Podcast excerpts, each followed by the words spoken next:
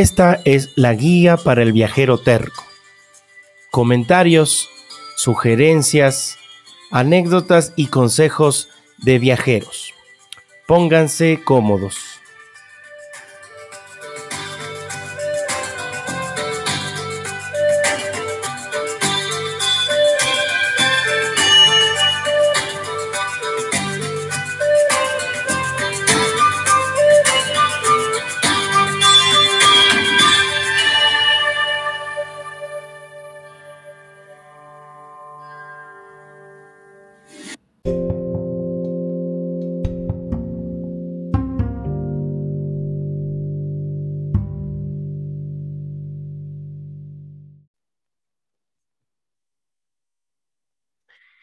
Hola, hola chicos, hola viajeros tercos, bienvenidos una vez más a estas charlas, en esta la guía para el viajero terco, donde estamos haciendo viajes alrededor del mundo. En este año pandémico, en donde hemos podido viajar muy poco, pues no nos queda esto que los podcasts y con ellos viajar alrededor del planeta, conocer otros lugares de la mano de viajeros. Y ahora nos vamos a ir hasta Mongolia, hasta Mongolia de la mano de Olga Ustinova quien está en la ciudad de Moscú, en la ciudad de, en la capital rusa, y que en ese viaje nos va a llevar también por ciertos países, ex países que formaban la Unión Soviética en el Cáucaso, hasta llegar a Mongolia. Obviamente Mongolia no formaba parte de la Unión Soviética, pero este viaje es por toda esa región. Hola Olga, ¿cómo estás? Здравствуйте, дорогие друзья. Очень рада с вами сегодня быть. Спасибо большое Хуану Карлосу за приглашение. И сейчас я не в Москве, а в Сибири. Qué bonito suena el ruso. ¿Qué nos dijiste, Olga? Por favor, tradúcenos. Sí, claro. Hola a todos. Hola a todos y muchas gracias a ti por la invitación. Es un gusto estar acá. Y sí, quería decirte que ahora mismo no estoy en Moscú, que ahora mismo estoy en Siberia, aunque sí que resido en Moscú. Ah, ¿qué tal? Bien, claro que sí, en Siberia. ¿Qué tal la temperatura? Ah, bastante bajita, que estamos a 30, a 30 grados menos cero, es, Ah. eh, hace bastante frío. Qué Sí. frío. 30. Bueno, la, la Siberia es, es enorme. Eh, Para que nosotros tengamos una idea de tu ubicación, más o menos, ¿no? La, la gente ahora agarra un mapa y medio se ubica. ¿En qué sector estarías de la Siberia? Yo diría que es el sector am, del este, más Sí. o menos, es decir, am, vecino a los Urales, ¿sí? Porque empezando por los Urales empieza Siberia y luego termina donde, es, eh, donde está el Pacífico. Claro, Eh, sí, como mencionaste, el territorio es así de grande sí. que no hay ningún país en el mundo, excepto Rusia, que supere mm, por el territorio el territorio de Siberia. Es decir, Claro. que si fuera un Claro. país, fuera un, sería un país más, grande del mundo. ¿Qué tal? Sí, enorme. Y menos 30 grados, imagínate. Te cuento, Olga, que una vez yo tuve la suerte de sobrevolar la Siberia y justamente sobrevolar también el territorio de, de Mongolia en un vuelo que eh, viajaba desde el continente americano hasta, hasta Hong Kong. Y pues claro, se ve, eh, y era invierno, era diciembre, y se ve todo lo que son eh, desiertos prácticamente, ahí me puedes corregir tú, pero todo blanco, todo blanco y, ríos que parecían algunos congelados, algunos ríos sí estaban eh, líquidos, ¿no? Con agua. Sí, todo blanco sí, sobre, sobre todo en diciembre, pero el territorio es ah, así de grande que mm, las temperaturas dependen, dependen de la zona, porque por ejemplo por arriba, por- en la parte norteña, claro que llegan a extremos, a tales extremos como 50, se- mm, 60 grados negativos. Ellos sí que Wow. sufren. Yo los, ahora no sufro demasiado, aunque sufro bastante para comprarme unos Valenque, como botas ah, Sí. especiales ah, ah, rusos de fieltro. Sí, sí, sí, sí. sí, sí. Bueno, ahí en las fotos en el Instagram, a Olga la pueden encontrar como Usti-trip y ahí van a ver las fotos justamente de lo que nos está hablando, ¿no? De estas botas y de su viaje por Siberia. Cuéntame, empe- empecemos entonces a recorrer esta, esta región del Cáucaso. Eh, ¿Cuántos países son? ¿Cuáles visitaste? ¿Qué nos puedes decir? Ex países, ex satélites de la Unión Soviética. no diría que sean como exsatélites, pero formaban parte, eran ah, repúblicas ah, dentro de la Unión Soviética. Así es. Sí, lo que pasa es que ahora, como viajeros, los rusos tenemos, ah, mm, somos muy afortunados de poder viajar a muchos países sin ni siquiera tener problemas con la lengua. Sí, porque hay países como Kazajistán, donde prácticamente hasta 80% de la población habla, habla ruso. Sí, lo mismo pasaba antes de los ah, famosos acontecimientos con el caso de Ucrania, que ahí cada ucraniano hablaba ruso, sabía ruso. ahora peor, peor lo digo en comillas, uh, peor para el ruso, para los ucranianos, no sé, sí. Mm, que ya no, no lo hablan tanto, así mm, por los factores políticos que están desarrollando su propia identidad. Y um, entre los países donde se habla el ruso y donde puedes defenderte fácilmente y sentirte como en casa, si tenemos tres países del Cáucaso, en comparación con el Cáucaso ruso, porque también eh, compartimos el, el, Cáucaso y tenemos algunas regiones que se sitúan en el Cáucaso del, del norte, ese es el nuestro. El, otro, es, el otro pertenece a los países tales como Azerbaiyán, Armenia y Georgia. Y los, los, tres, los tres países es un encanto porque aunque yo no no me acuerdo mucho de los tiempos de la Unión Soviética porque er, era, era una niña. Sí. Ah, pero mm, aquí mm, la gente que vivió aquellos tiempos ah, los añoran demasiado por el espíritu, por el ambiente de amistad de los pueblos. Así que si llegas a, a estos países, te sientes como en la Unión Soviética, uh, en mejores, em, en los mejores momentos de la Unión Soviética. Mm, desde el mejor prisma de la Unión Soviética, porque todos te hablan de modo amigable, que todos son amigos, no hay problemas de seguridad en absoluto, que puedes andar de noche, te van, te van a saludar, ok, ahí hay un trato especial para, para, con las mujeres, que las prestan demasiada, demasiada atención, pero ninguna agresividad.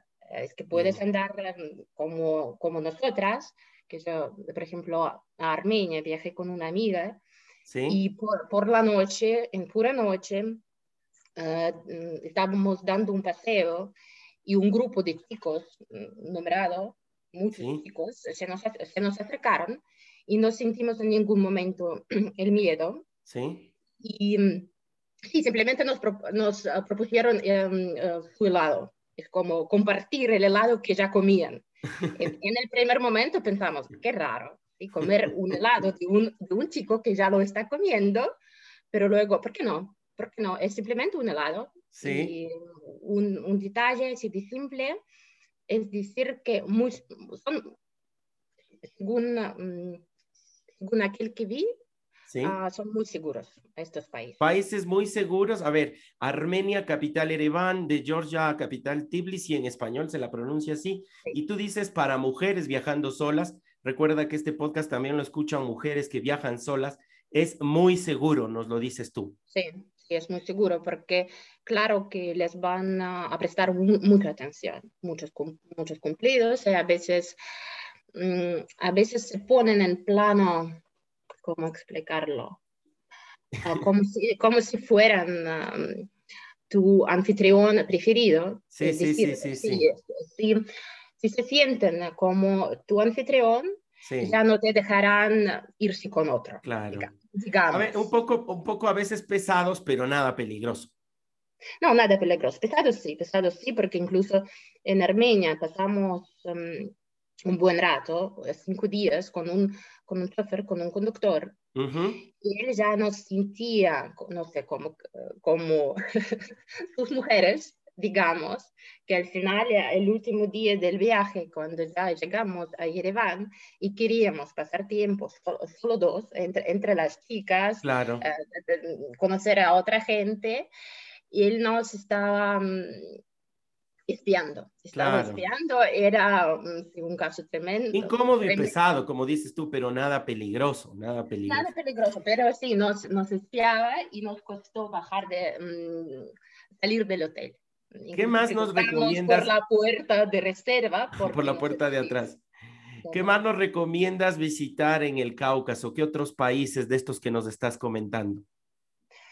A Armenia, a mí me gusta mucho mm, por los paisajes, que son casi, todas las regiones, y ahí, es un país ortodoxo, ¿Sí? y ahí hay muchas iglesias en, um, en, curvas. Sí. Curvas, sí, ah, en rocas, digamos. Ya y mm, se ve precioso, se ve precioso y, mm, desde el punto de vista de los, ah, de los paisajes, ah, un, un, país fenomenal. Y, luego tenemos a Georgia.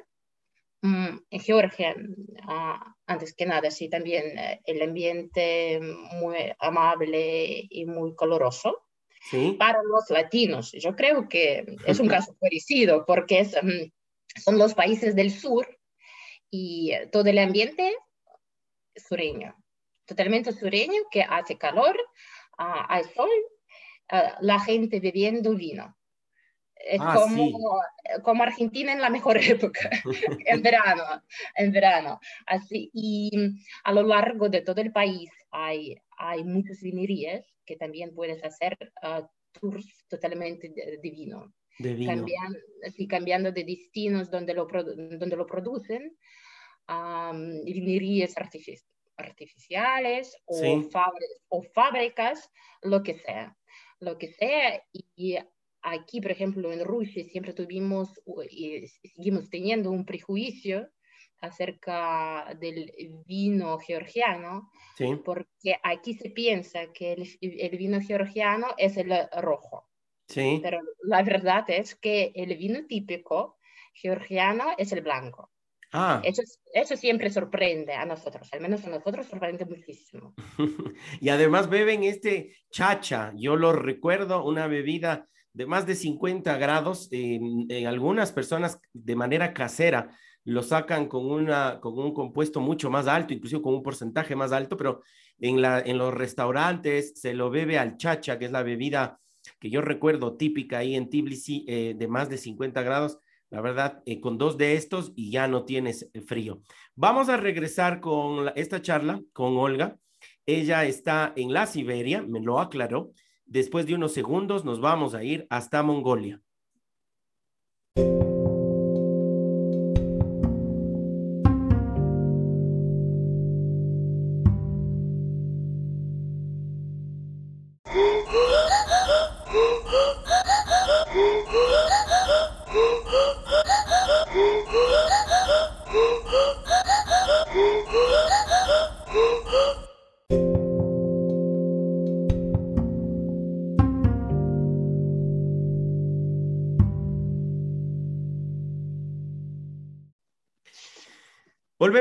Esta charla con Olga Ustinova. ¿Me puedes corregir cómo pronuncio bien tu apellido, Olga? Sí, lo pronuncias bien. Ustinova. ¿Sí? Ustinova. Ustinova. Sí. Bueno, muy bien. Ya A lo ver, pronuncias bien. Sí, después ¿Ah? de entrenar, después de haberte entrenado por dos horas. ah, gracias. Gracias. Cuéntame una cosa, Olga. ¿A qué se debe que hablas tan bien tú el español o el castellano? Um, hay distintos factores. Que, uh, antes que nada lo empecé a estudiar en la universidad, en ¿Sí? mi segunda universidad, que um, soy el doble, el doble licenciada, digamos. ¿Sí? Y la segunda especialidad era exactamente la, la traducción. Y que yo entré en la universidad y um, no quería estudiar el segundo idioma, Uh, solo quería concentrarme en el inglés. ¿Sí? El inglés se, se, estudia por eternidades siempre, por, por, todas otras naciones que no sean um, británicas o estadounidenses. Así es.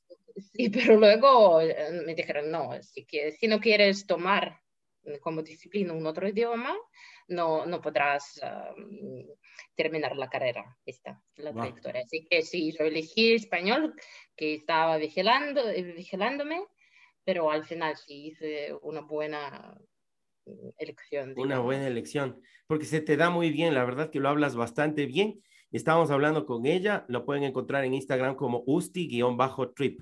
Ahora sí, vámonos hasta Mongolia.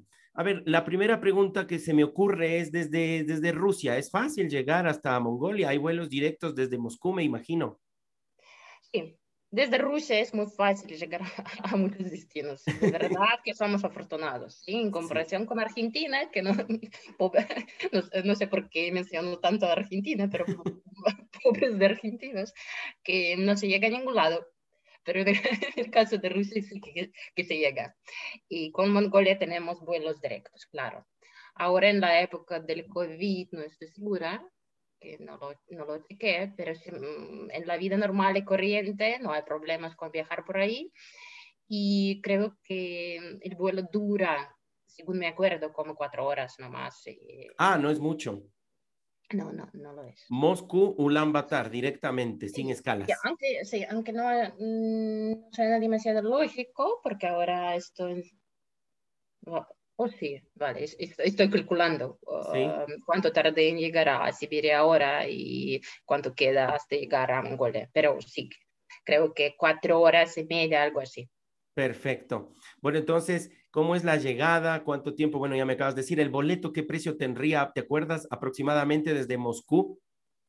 Sí, aproximadamente 400 um, euros. Ah, ah, bueno, ida y vuelta un poco, un poco está bien, ¿no? El precio. Sí, es un, es un precio corriente. Bueno, me contabas entonces que para las personas de Rusia, así como en estos otros países de los que habíamos hablado, el tema de las visas es muy sencillo, es muy fácil, tú llegas y prácticamente solo presentas el pasaporte.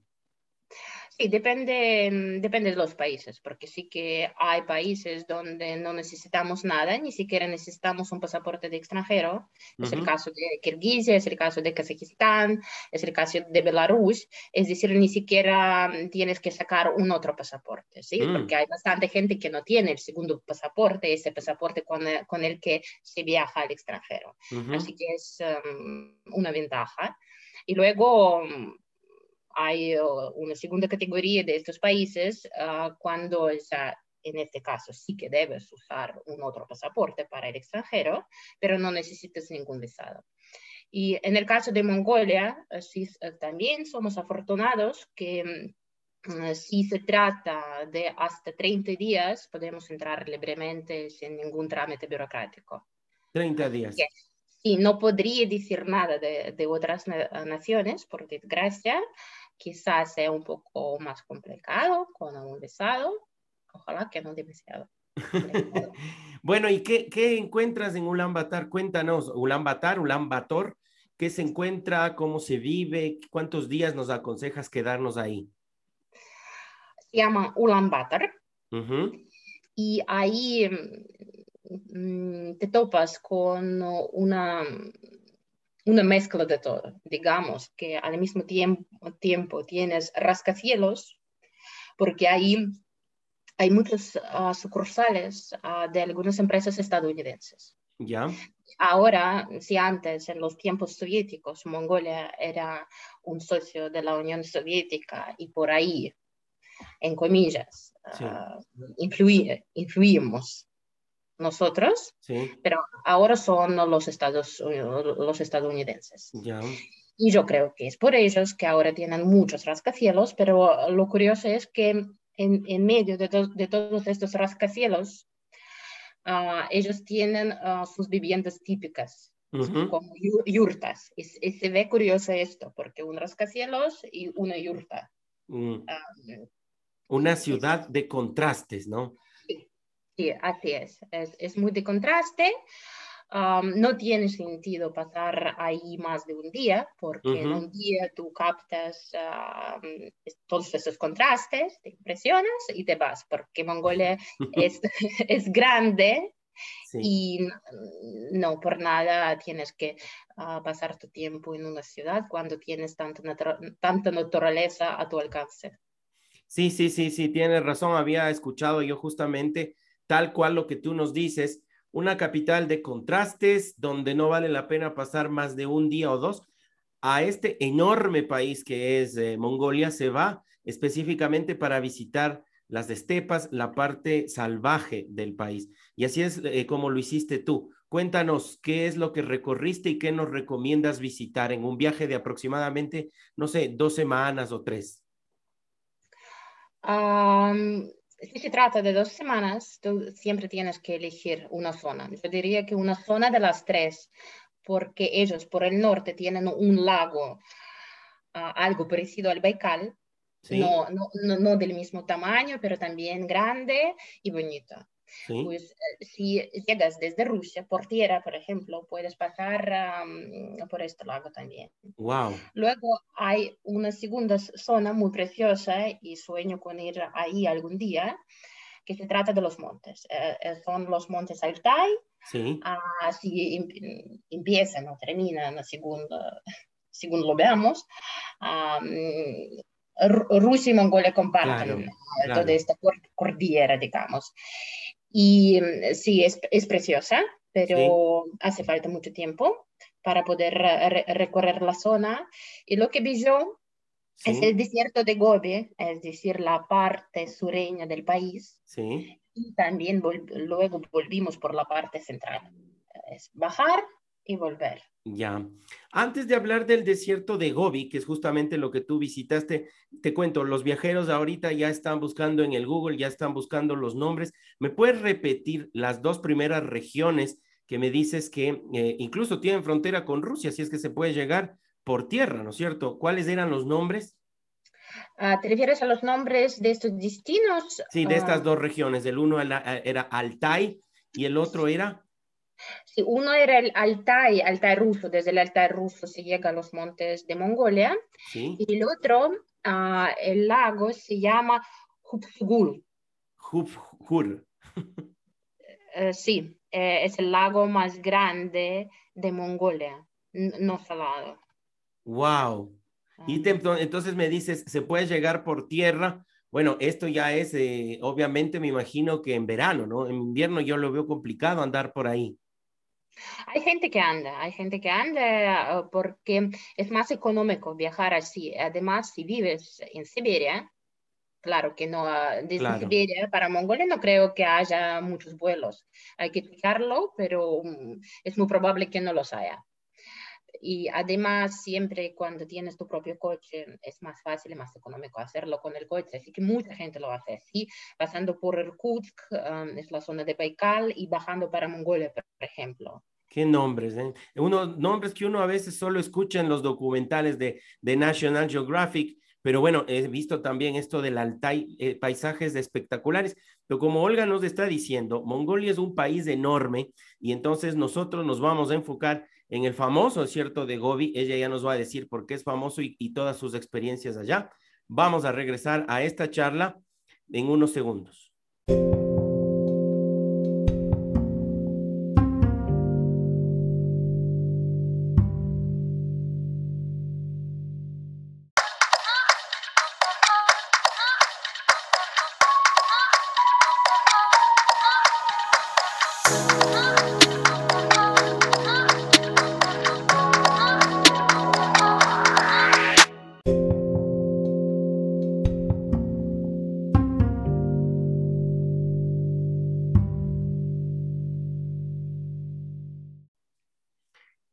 Regresamos a esta tercera parte de esta charla que nos está llevando a tierras frías, ya solamente con mencionarlas, algunas, algunas ya nos dan frío porque estamos hablando de la Siberia y de la zona norte de Mongolia, bueno, de todo el país de Mongolia, y estamos conversando con Olga Ustinova. A veces lo pronuncio bien, a veces lo pronuncio mal, pero, pero bueno, ella me entiende. Eh, Olga, hay un tren que cruza de, desde Moscú hasta Vladivostok sabes del tren, eh, se acerca a Mongolia, cuéntanos un poco.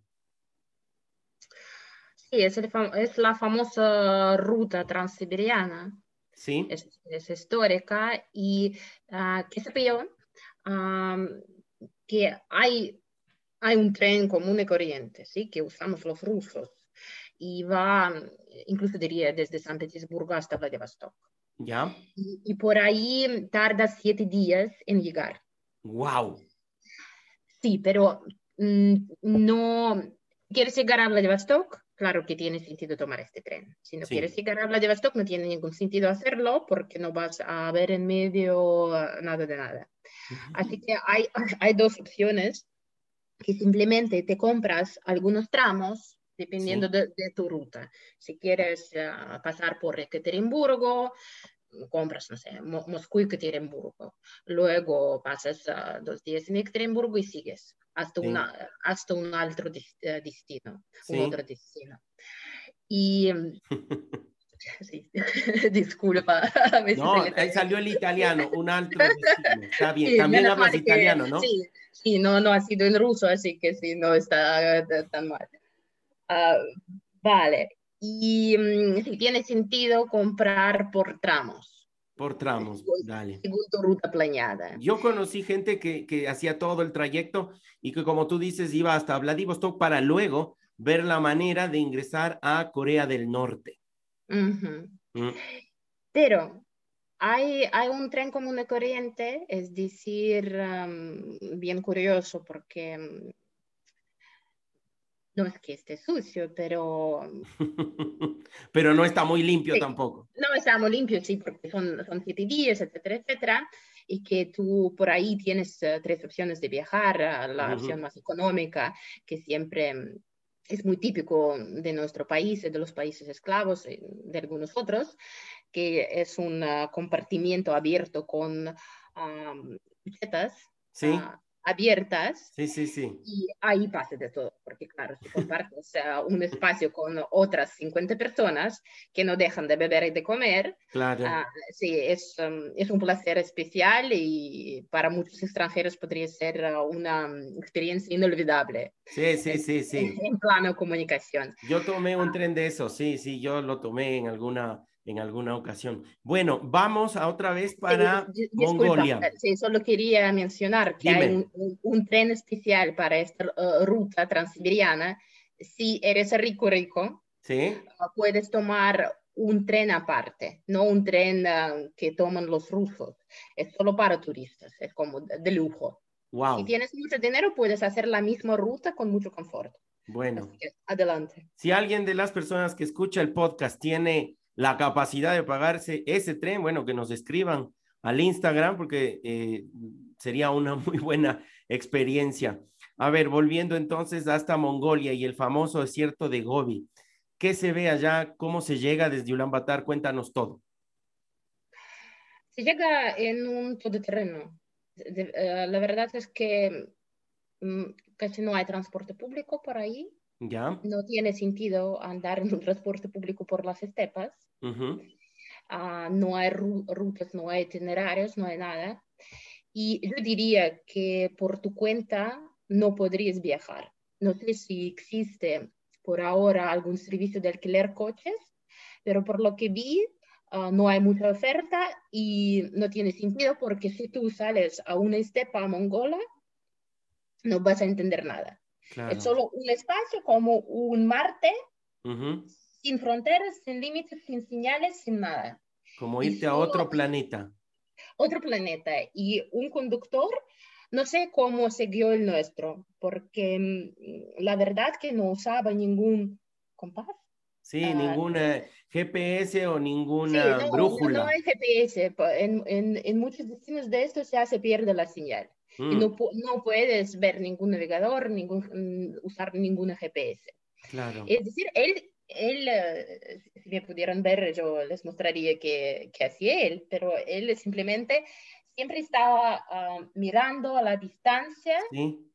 sin ver nada. Sí, sí. Miramos uh, a la misma, en la misma dirección, no, no había nada. Claro. Pero sí, él miraba y decía, ahí, ahí, ahí pues él tal? elegía caminos, sí. seguramente que hay carreteras, hay carreteras que para el desierto de Gobi, si no, no te desvías mucho, sí que hay carretera, puedes llegar desde la capital hasta el desierto, sí. sin problema, pero si luego viajas por las estepas, solo con un conductor. Además, ¿Dónde, con... contratas, ¿Dónde contratas el tour? Um, en el caso de los extranjeros, yo, yo diría que tiene que ser bastante fácil que simplemente por el idioma que googleas y te sale algún tour. En nuestro caso fue divertido porque simplemente queríamos encontrar a un, a un conductor sí. y queríamos encontrar a un conductor ruso, ruso hablante. Claro. Porque en Mongolia también se hablaba bastante ruso uh, en otros tiempos, así que queríamos encontrar a uno que aún sepa ruso. Y aquí en Moscú uh, un día decidimos, decidimos visitar un museo, un museo dedicado a, a los pueblos nómadas. Sí. Y por ahí yo hice la pregunta, ok chicos, quizás uh, conozcan a algún buen uh, conductor en Mongolia, Sí. eh, probablemente me podrían aconsejar algo. Me dieron un número, yo llamé y yo entendí que el conductor no hablaba ruso por nada y claramente que no hablaba inglés, no hablaba nada, solo, Uy, eh, mongol. sí, sí, sí, sí, el idioma mongol, sí. Sí, luego él pasó el teléfono a otra persona y de alguna manera acordamos la hora de llegada, y más o menos acordamos el precio, más o menos acordamos la ruta. Y cuando llegamos a Ulaanbaatar, Sí. por la madrugada, era como 5 de la madrugada, yo le, yo le llamo y él me dice solo dos palabras, dos palabras en ruso. Animales, mañana. Y yo, en ruso, animales es un, es un insulto.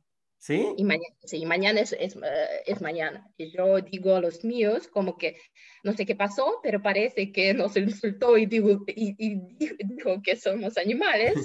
Por llamar Oh. tan temprano. No, o, no, la versión más realística, Sí. yo creo que sería que él simplemente estaba ocupado con los animales, porque todos los mongoles siempre están ocupados con los animales. Claro. Es probable que haya confundido, no sé qué pasó, o, ah, o habrá confundido la hora, el día, lo que sea. Pues, lo perdimos por completo y estaba claro que él no, no podíamos comunicarnos de ningún modo ah, con estas dos palabras.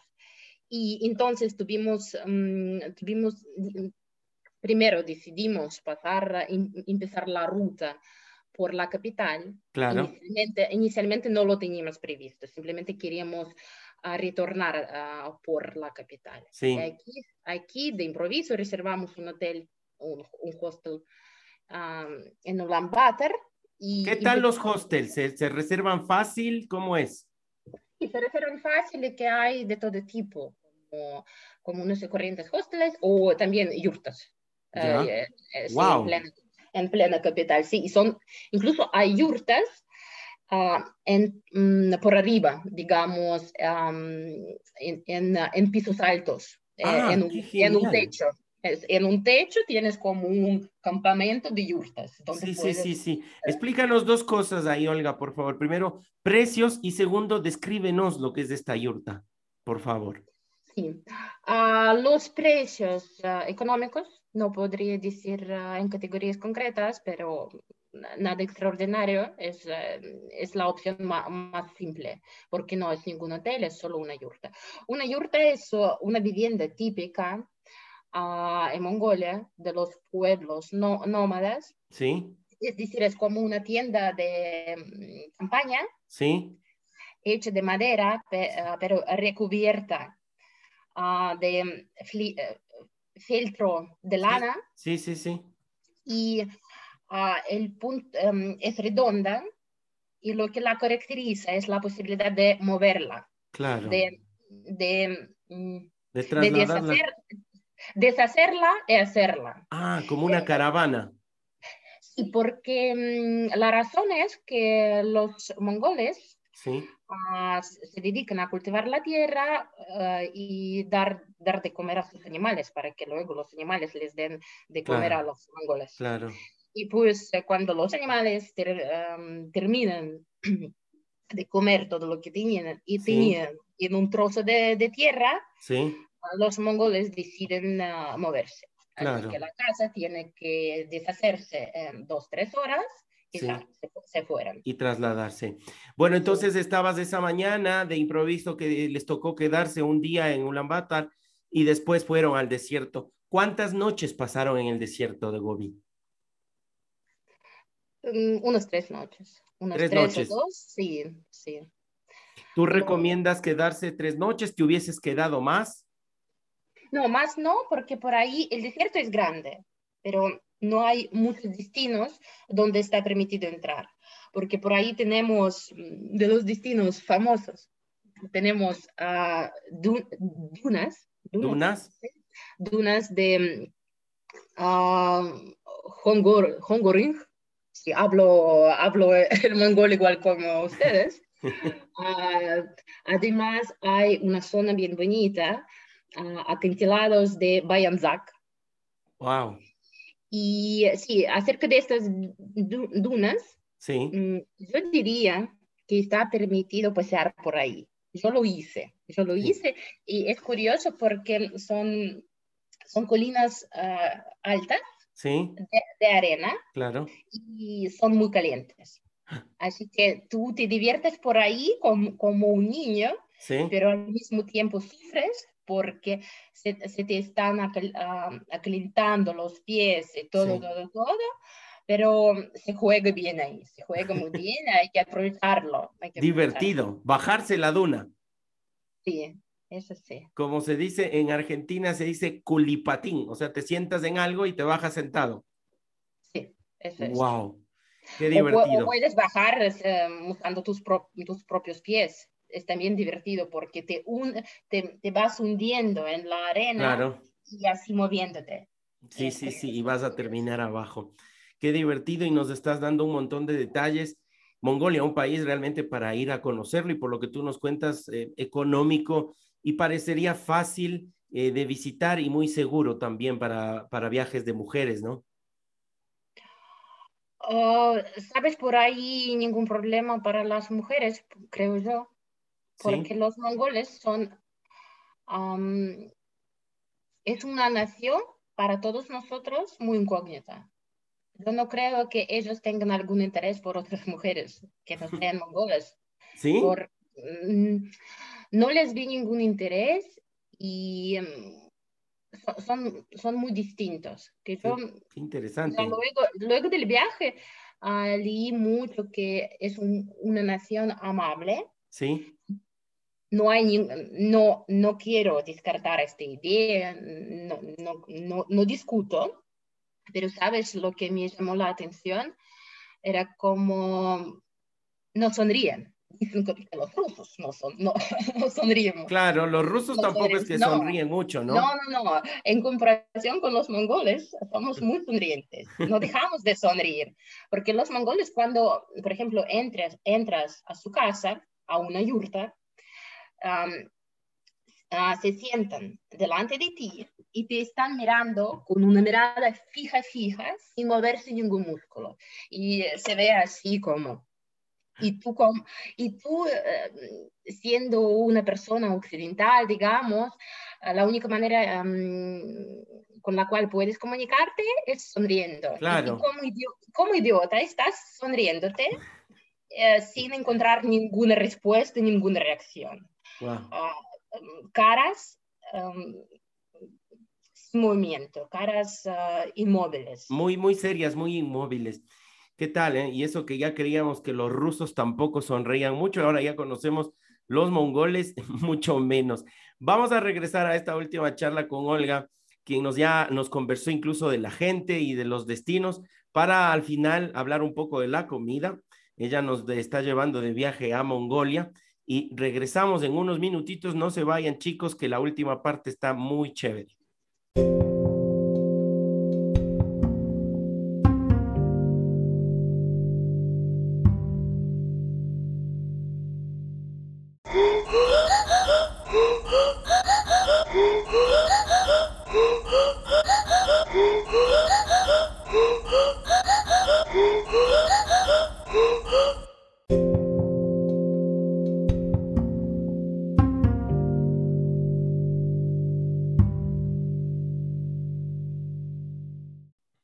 Regresamos a la última parte de esta charla con Olga. A ella la encuentran en Instagram como usti-trip.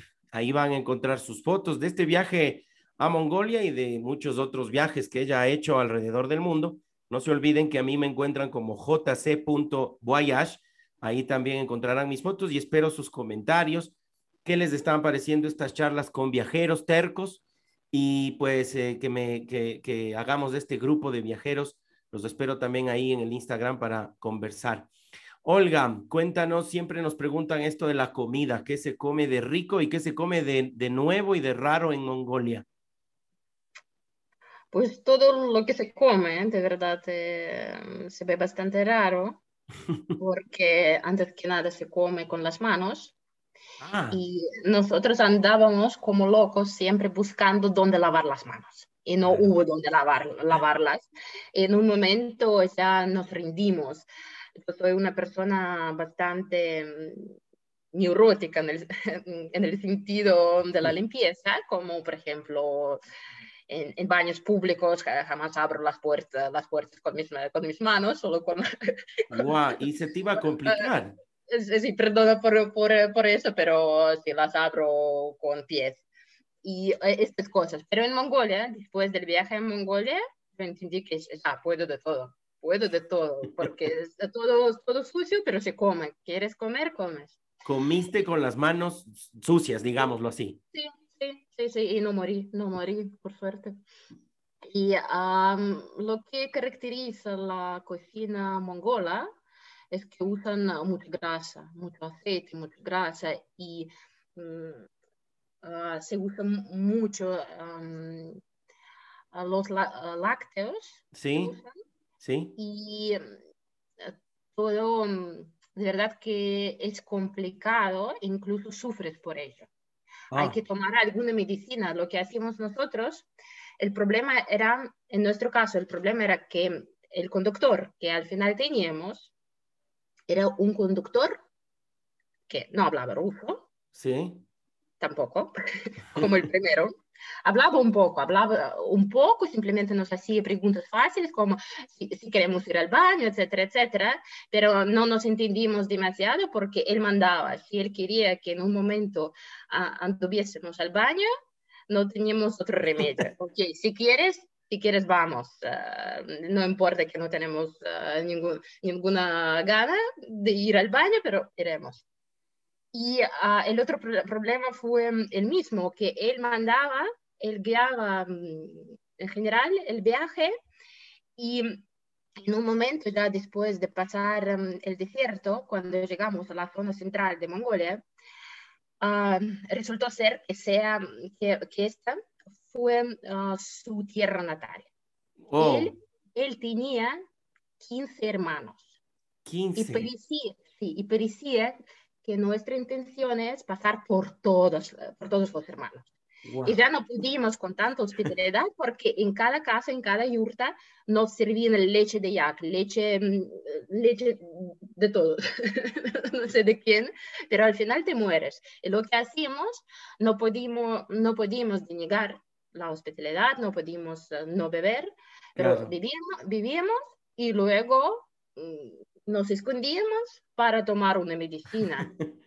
claro, el hígado, me imagino que el hígado sufría mucho. Eso, eso, con tanta grasa, eh, imposible, imposible. Y pues lo curioso que tienen también es que ah, todos los platos, muchos platos, o son de, ah, de cordero ¿Sí? o de leche. Leche lo, lo ah, la usan de forma fermentada, tienen um, cuajos secos, es como cuando primero mm, leche fermentada, luego se seca y eh, se come como, como, una delicia, aunque no es una delicia. A ver, la, la grasa debe, yo me imagino que eh, tiene su explicación por el tema del frío, ¿será? Sí, lógico, justamente por ello. y para ellos um, genéticamente no hay ningún problema para comer este, esta comida y para nosotros sí que hay problema. Pronunciaste, nos hablaste de yak, cuéntanos qué es un yak. Ah, yak, yak.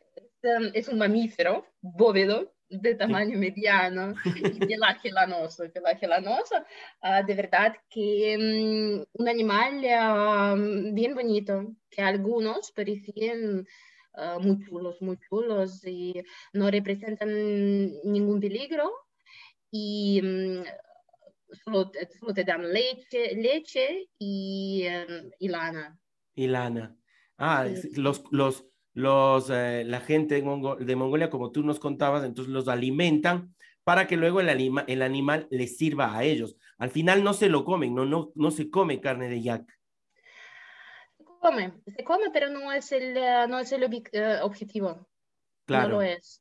Porque los animales les dan mucho más em, de esto. Claro. antes, antes que nada dan comida, no, no, no tiene sentido comerlos. Mm. Aunque lo mismo con caballos, caballos respetan eh, en, la cultura mongola es el, es el animal, eh, es el principal animal. Sí. Y se respeta mucho, se usa mucho para moverse, sí. pero al final se come también. No, no se come diariamente, pero siempre hay, hay caballo también fermentado, hay caballo eh, seco sí se puede comerlo. Y hay mm, dos platos algo parecidos a las empanadas de América Latina. ¿Sí? Ah, es lo más típico por ahí, dos nombres que, con, los cuales vas a toparte, es hushur, hushur. Una masa, sí, una masa frita rellena de carne. Em, También grasosa.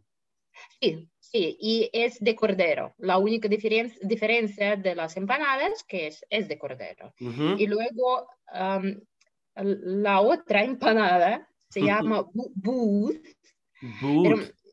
Buz. Pero, no se ve como empanadas, yo diría que es un poco, mm, se parece a, a Jincali de Georgia. Em, se comen con las manos como mm, empanadas, pero no fritas cocinadas al, vapor. Ah. Esto es la diferencia. Sí, sí, sí, sí, sí, sí. Wow. Qué viaje que nos ha hecho Olga. La verdad, yo estoy con lo que nos cuentas, primero que eh, obviamente con la imaginación uno vuela y se imagina todos esos desiertos. Hay que ir a conocer Mongolia, un país enorme que merecería más de un solo viaje, obviamente. Pero yo te quiero agradecer mucho, Olga, por haber estado en la charla con nosotros. Me gustaría que nos dejes unas últimas palabras en ruso y, claro, después nos las traduzcas para ir terminando este, este episodio. Спасибо всем большое, что были с нами.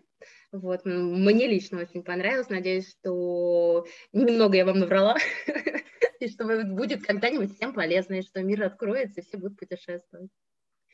¿Qué nos dijiste? Sí, le dije, no, antes que nada, agradecí a todos uh, la atención, que hayan estado con nosotros y que espero no haber mentido demasiado en mis relatos porque a veces la memoria falla o la, la imaginación uh, uh, funciona demasiado. Así es. Ah, sí, y al final espero que estos datos sirvan cuando el mundo de nuevo se abra y espero que todos ustedes tengan la posibilidad de viajar, porque es, Qué lindo es una posibilidad muy linda. Sí, sí, sí, sí, de viajar no solamente a Mongolia, sino a todas partes del mundo. Te agradezco mucho, Olga. Desde Siberia estuvimos hablando con Olga, te mando un abrazo, muchas gracias. Muchas gracias. Chao, chao. Chao.